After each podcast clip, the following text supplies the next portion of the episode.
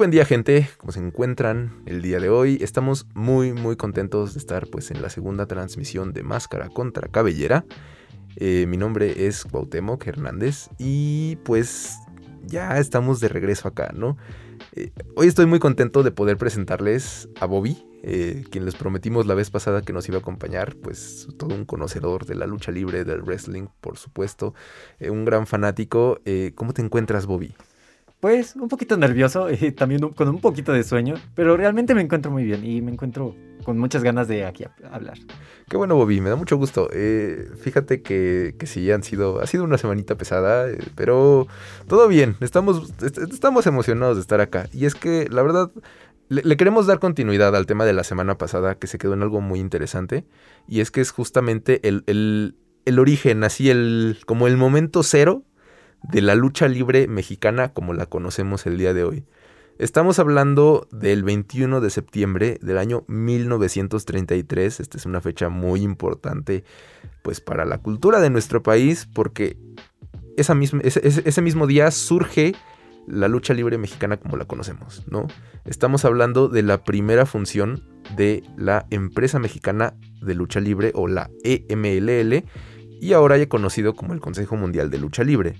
Em, pues en este primer duelo, eh, pues ya presentado por Salvador Luteroth, tenemos eh, pues ya una cuestión internacional sucediendo, ¿no? Estamos hablando de que eh, sucede Jackie Joe contra Bobby Samson, ¿no? Jackie Joe siendo mexicano, Bobby Samson un luchador californiano, y pues ya toda la cuestión internacional empieza a surgir desde este momento. E-, es importante como aclarar esta parte la lucha libre y todo el wrestling y, o sea, todo lo, todas las variantes de lucha libre que existen son un intercambio fuertísimo entre Estados Unidos, México y Japón. Entonces es muy común ver que luchadores mexicanos se van a Estados Unidos o los eh, estadounidenses vienen para acá, los japoneses también. Y justamente eh, vemos que cuando suceden estos viajes, de repente los luchadores pues ya regresan con un estilo de lucha un poco diferente, ¿no? Una técnica mucho más pulida. Y, bueno, es como muy común todas estas alianzas, ¿no? Sobre todo, eh, creo que una de las más comunes que se han visto en años recientes es el Consejo Mundial con eh, New Japan... Ay, no me acuerdo cómo se llama completamente la empresa. New Japan Pro Wrestling, ¿no? Ándale, New Japan Pro Wrestling, gracias Bobby. Eh, y también con Ring of Honor. Y bueno, también ahorita estamos en un momento de lucha de triple A, eh, pero ya es como el, la gente la llama la era worldwide, ¿no? Y es que también tenemos muchas alianzas con AEW y cosas por el estilo. Pero bueno, a lo que vamos es que la lucha libre, eh, pues sí, siempre se ha enriquecido de, pues de varias partes del mundo y insisto, desde la primera lucha pues tenemos aquí un mexicano contra un estadounidense y por supuesto pues esa noche eh, gana el mexicano, ¿no? Sería muy triste que la primera lucha de la historia pues perdiera el local, ¿no? Que, qué cosa, pero no, no fue así, no fue así. Este, sale ganador Jackie Joe y bueno, pues ya, ya mm, e, empieza a surgir, el deporte, de espectáculo de la lucha libre eh, como un fenómeno, ¿no? En, la Ciudad de México y en el país. Eh, y ahí mismo en la Arena México se abre la escuela de lucha libre, ¿no? Eh, originalmente empieza como nada más un gimnasio, ahí mismo en la Arena México, pero bueno, ya se convierte justamente en la cuna de la lucha libre como la conocemos el día de hoy, ¿no? Aquí se empieza a desarrollar un montón de técnica, un montón de, cosas bien interesantes y bueno, empieza, se, empieza a reconocer de esta escuela muchísimo el talento de los luchadores mexicanos, ¿no? Y justamente una de las cosas que, naturalmente fue sucediendo eh, es que se necesitaba una manera de destacar, ¿no? No era nada más, ya o sea, para destacar entre el roster de luchadores que había en ese entonces, ya no solo había que ser un buen luchador, necesitabas como buscar un, diferenciador y empezamos a hablar de las primeras máscaras. Sí, y mira, es muy interesante porque una máscara ahorita ya en hoy en día es más que solo pues la máscara, es una identidad, es una manera completamente diferente y completamente nueva de ver las cosas. Y como habíamos hablado antes, también es una amalgama de otras eh, cosas, ¿no? Como de Estados Unidos, de Japón. Y todo se remonta, bueno, los orígenes no son muy eh, como que exactos, pero podemos decir con seguridad que en 1933, cuando el gran Salvador Lutero estaba buscando a talento de otros lugares de Estados Unidos, encontró en Texas a un joven que se llamaba Corbin James Massey. Eh, le llamó mucho la atención su técnica. Era un luchador muy fino, con muy buena técnica, y lo quiso traer para México con el nombre de Ciclón McKee. Pero en su primera pelea, curiosamente, perdió y pues se pasó desapercibido. A un año después, ya McKee quiso regresar, pero quiso buscar una manera en la que pasara desapercibido. Entonces, una manera en la que lo pensó fue en la que le crearan una máscara para que así cubriera por completo su identidad. Y así le crearan una nueva a base de dicha máscara. Lo más curioso es que esa máscara tampoco le sirvió muy bien. Y perdió otra vez. Entonces regresó. Le pidió a alguien que le hicieran su máscara. Le tomaron cerca de 17 medidas para que quedara lo mejor posible. Y así ya crearon su máscara. Y a partir de ese entonces luchaba enmascarado completamente y usaba el el nombre de la maravilla enmascarada. Y creo que ese es un buen parteaguas para lo que después fue el boom de las máscaras. Cada vez se encontraban a más luchadores que cubrían su identidad o más bien creaban una nueva, una completamente diferente a base de sus máscaras. Y eso me parece extremadamente importante para la lucha libre mexicana. Por supuesto, hay, un montón de cosas, de hecho, bien interesantes. Dato curioso, eh, las la primera máscara de Cyclone o Ciclone McKay eh, es, es muy fea. Eh, no sé si la han visto. Bueno, más bien los invito a buscarla porque no, no es una máscara particularmente bonita. Obviamente está en un momento como en, el que apenas es algo que se va pues, descubriendo un poquito.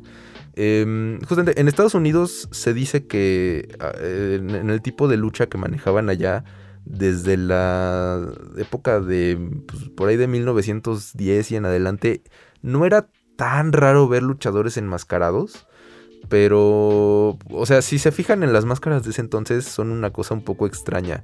Y justamente esta primera máscara de, de Cyclone McKay es muy rara porque es, resulta muy incómoda para él. Dicen que, que, tiene, o sea, que, que, le pide al mascarero, pues justamente, que, haga esta máscara y, y hace una máscara de piel. Imagínense. O sea, ahorita todos andamos con cubrebocas de, de pues del material que sea, puede ser de tela o, o, demás, y estamos ahí asfixiándonos, ¿no? De calor. Imagínense luchar, gente, con una máscara de piel, además bien ajustada, porque dicen que le quedaba muy mal, o sea, que le apretaba la cabeza y entonces como que le apachurraba los ojos y no veía bien, dicen que era un desastre, em, entonces justamente... Eh, digo, se queda con esta cuestión de la máscara y pero eventualmente la cambia porque esa primera máscara de piel dicen que de plano no le funcionó y también nos lleva como otro punto interesante, ¿no? Que después del surgimiento de las máscaras empieza a pasar una, una cosa que... Eh, ok, surge la incógnita, ¿no? De los luchadores y entonces obviamente más allá de la técnica llama la atención de la gente porque es, wow, pues ¿quién es esta persona, ¿no? Que está detrás de, de, de, pues, la máscara, ¿no? ¿Qué, qué, qué es lo que, ¿Qué es lo que nos está ocultando? Pero además de esto empiezan a surgir eh, algunos luchadores mexicanos, ¿no? que, eh, primero empiezan a surgir algunos otros luchadores enmascarados, pero no es hasta el murciélago Velázquez, ¿no? En, o sea, ya unos años pasaditos, más o menos en 1938, que él se vuelve el primer luchador mexicano enmascarado. Y, y a partir de aquí sucede algo como muy interesante, porque no es ya nada más la máscara por la máscara, no es nada más la incógnita. Los luchadores mexicanos empiezan a crear personajes ¿no? Empiezan a darle una actitud y empiezan a... Mm, eh, eh, curiosamente, aquí es cuando la lucha libre se empieza a percibir justamente como, como un espectáculo que se dirige mucho a los niños, ¿no? Porque tienes ya figuras, personajes que de alguna manera se asemejan o, son una versión como más real de un superhéroe. Y, y, lo vamos viendo conforme avanza la historia, ¿no? Que salen películas del santo, eh, cómics del santo, ¿no? Cómics, ay, hay unos cómics muy divertidos de, de, del místico. Hay una portada que me encanta porque es ahí el místico en un taparrabos, ¿no? y, con un monito a punto de ser sacrificado atrás.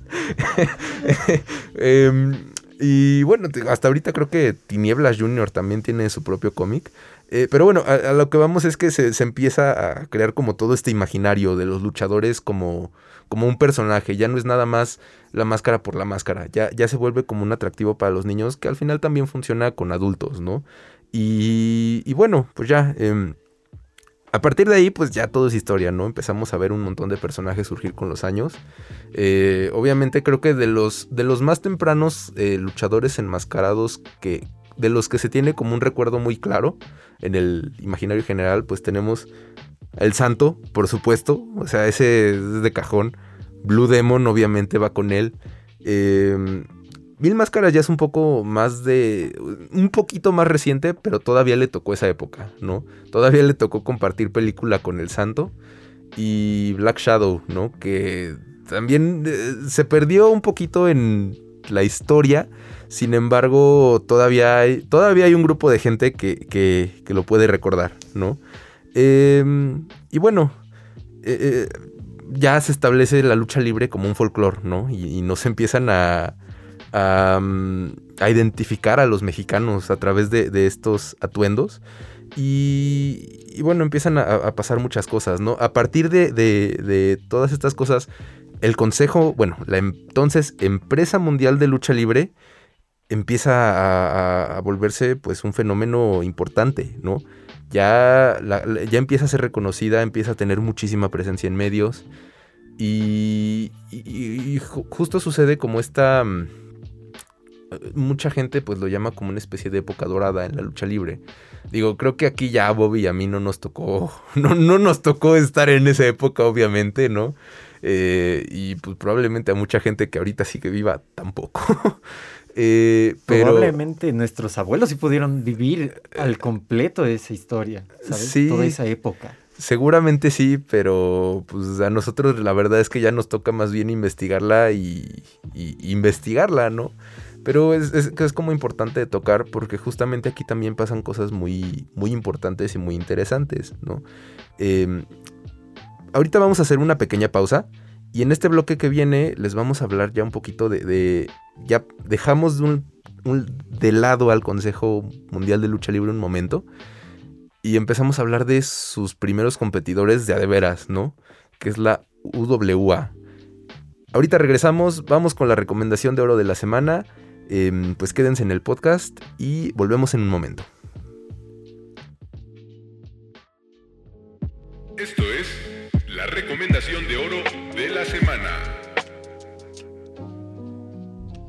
Para la recomendación de oro de esta semana tenemos un clásico de clásicos. Digo, estamos hablando de la historia de la lucha libre y no podemos omitir una de las que es consideradas de las mejores luchas de toda la historia. Estamos hablando del duelo máscara contra máscara de Atlantis contra Villano III. Eh, fue un 17 de marzo del 2000. Es de verdad una lucha crítica en todo momento, toda clase de emociones. Al final, de verdad el público estaba llorando y sí se ve ahí.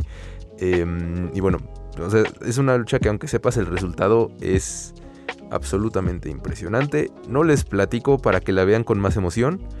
Pero sí, la pueden encontrar en YouTube. Hay un montón de, grabaciones de la transmisión de ese día.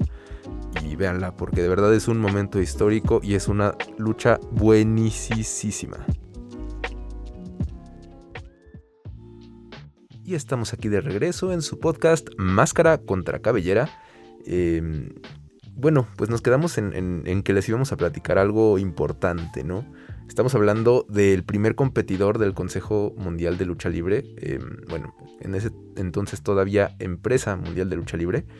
Eh, y bueno, es, bien impresionante porque imagínense, desde el 33 hasta 1975, eh, realmente el Consejo era como una especie de monopolio. No había como otra, em, otra promoción que fuera tan grande como, el, como, la empresa mundial, la empresa mexicana de lucha libre, perdón, se me cuatrapean un montón entre un nombre y el otro, ¿no? Pero bueno, eh, entonces en 1975 surge la UWA, ¿no? Em, que es la eh, Universal Wrestling Association. Y justamente eh, esta surge en gran parte de luchadores del Consejo Mundial que, que están inconformes con la manera en la que ellos llevan las cosas. Eh, em, la empresa mexicana de lucha libre, el CMLL, es conocido entre la gente como la serie estable. Y, que tiene, por, qué se le da este nombre? Porque tiene una manera como muy, muy tradicional de hacer las cosas. Muy tradicional desde 1933, imagínense. Entonces, de repente, cuando ven que le están funcionando ciertas figuras, pues les dan como su empuje a ellos y les dan como buenas oportunidades a estos luchadores ya bien establecidos y se dan pocas oportunidades de experimentar, ¿no? De, de, darle chance pues a, nuevos luchadores, o sea, empiezan así ya cuando de plano pues los suyos ya están muy viejitos, ¿no? hay muchos luchadores que están inconformes con eso y dentro del circuito independiente también hay muchos luchadores muy buenos, ¿no? Entonces se crea la UWA que justamente empieza a querer romper em, pues con toda, eh, con toda esta manera, ¿no? Seria y estable del Consejo Mundial. Y esta promotora empieza a hacer un montón de cosas bien interesantes, ¿no? Las luchas se vuelven mucho más internacionales. Eh, ahí ya tenemos em, una fuerte participación con la WCW, ¿no? Y de, eh, de la UWA em, se establece en, en, el famosísimo toreo de cuatro caminos. Digo, ya no existe lamentablemente. Pero para mucha gente esta es así la gran época dorada de la lucha libre, ¿no? Porque empiezan a surgir un montón de figuras muy importantes, ¿no? Eh, el solitario, Mil Máscaras, también sucede Pegasus Kid, ¿no? Que después se, perdería la máscara y ya los, lo conoceríamos en la WWE como Chris Benoit. Bueno, de eso ya no se habla, ¿no?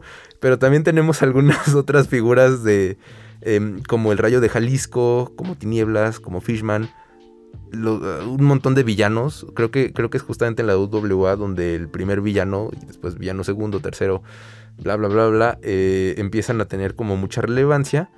Y también, eh, justo, digo, ya sucede en la empresa mexicana de lucha libre, pero una figura muy importante que es el santo eh, rompe muchos paradigmas, ¿no?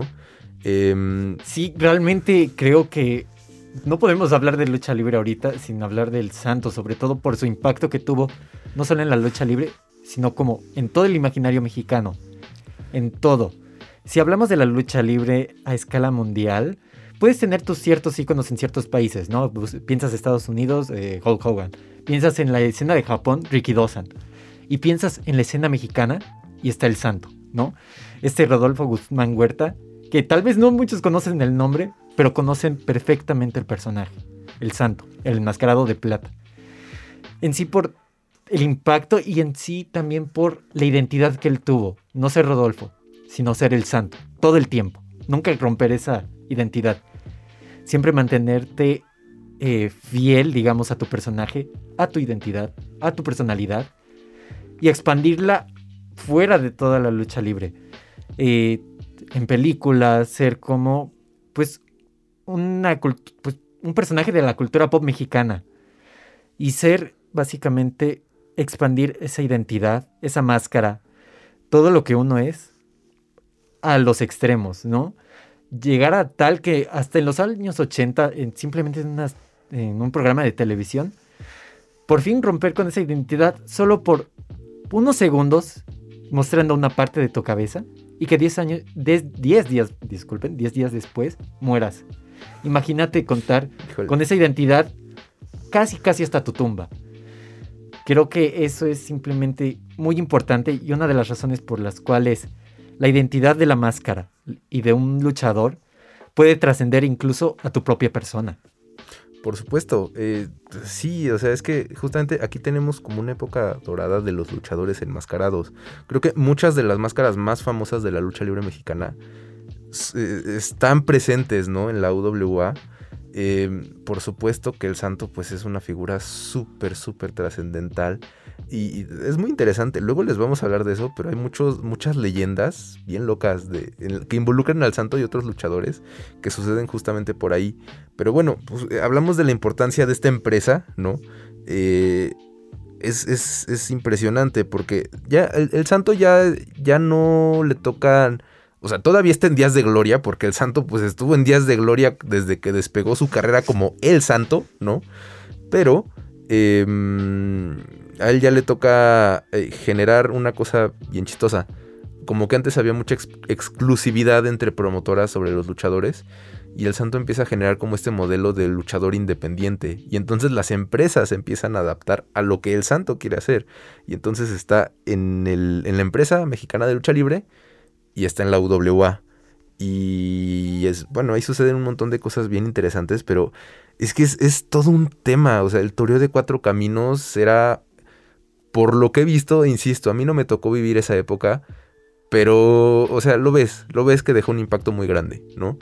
Aquí sucede pues uno de los momentos así más icónicos de la lucha libre mexicana, que si no se lo saben, se los cuento, es cuando la gran estrella de la UWA, el príncipe Maya Canek, carga a André el gigante. O sea, es, es- es- es chistoso esa parte, porque ves el momento y dices, pues nada más parece que un señor cargó a otro, pero es que... Es, Es la identidad también, ¿no? Es como el impacto cultural, porque ya también al que conoce el wrestling y conoce a André el Gigante, conoce en sí su tamaño, conoce como sus feats, conoce en sí el contexto de, como dijo Cuau, tal vez uno pues, ve cargar a otro y dice, ah, pues no fue gran cosa.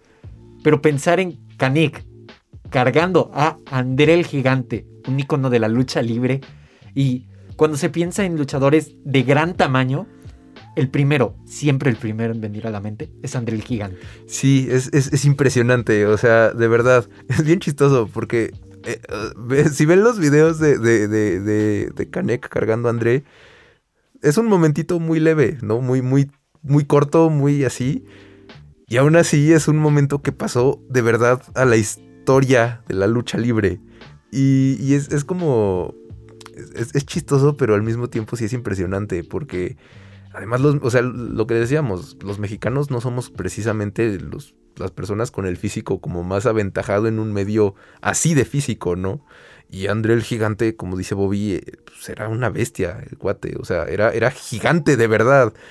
Y, wow, es que ese es un momentazo, ¿no? Y suceden muchas cosas así, muchos momentos, em, pues así de importantes, así de relevantes. Eh, bueno, de- de- después de todo esto, después de esta época dorada, empiezan. El, público como que empieza a cambiar, ya no le ll- llaman tanto la- las maneras en las que llevaban la lucha, a pesar de, de que estaban llegando muchos luchadores estadounidenses. Y entonces empieza otra época bien importante de la lucha libre mexicana, la siguiente promotora, que de alguna manera es un derivado del Consejo Mundial em, por, por la gente involucrada, ¿no? Tenemos a la AAA.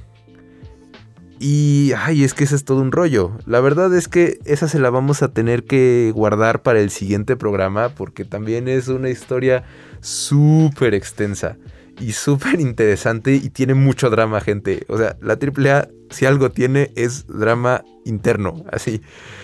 Pero bueno, también es parte de lo que le ha ayudado a lo largo de los años, ¿no? El señor Antonio Peña era muy bueno trabajando en medios, la verdad. Definitivamente hacía promociones muy bien armadas. Em, pero bueno, pues ahorita vamos a tener que cortar aquí la transmisión, gente. Se nos está acabando el tiempo. Em, no sé si te quieres despedir, Bobby.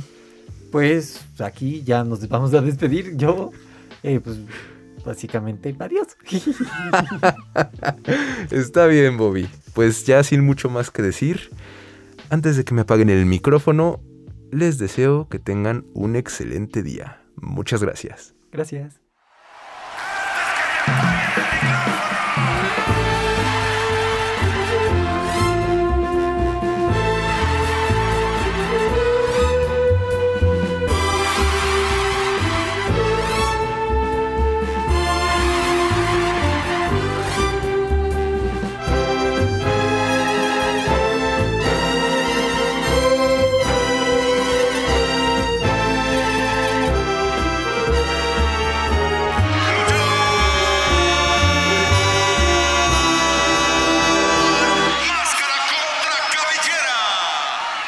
Esto fue Máscara contra Cabellera. Escúchalo de manera exclusiva por Frecuencia SEM y plataformas digitales.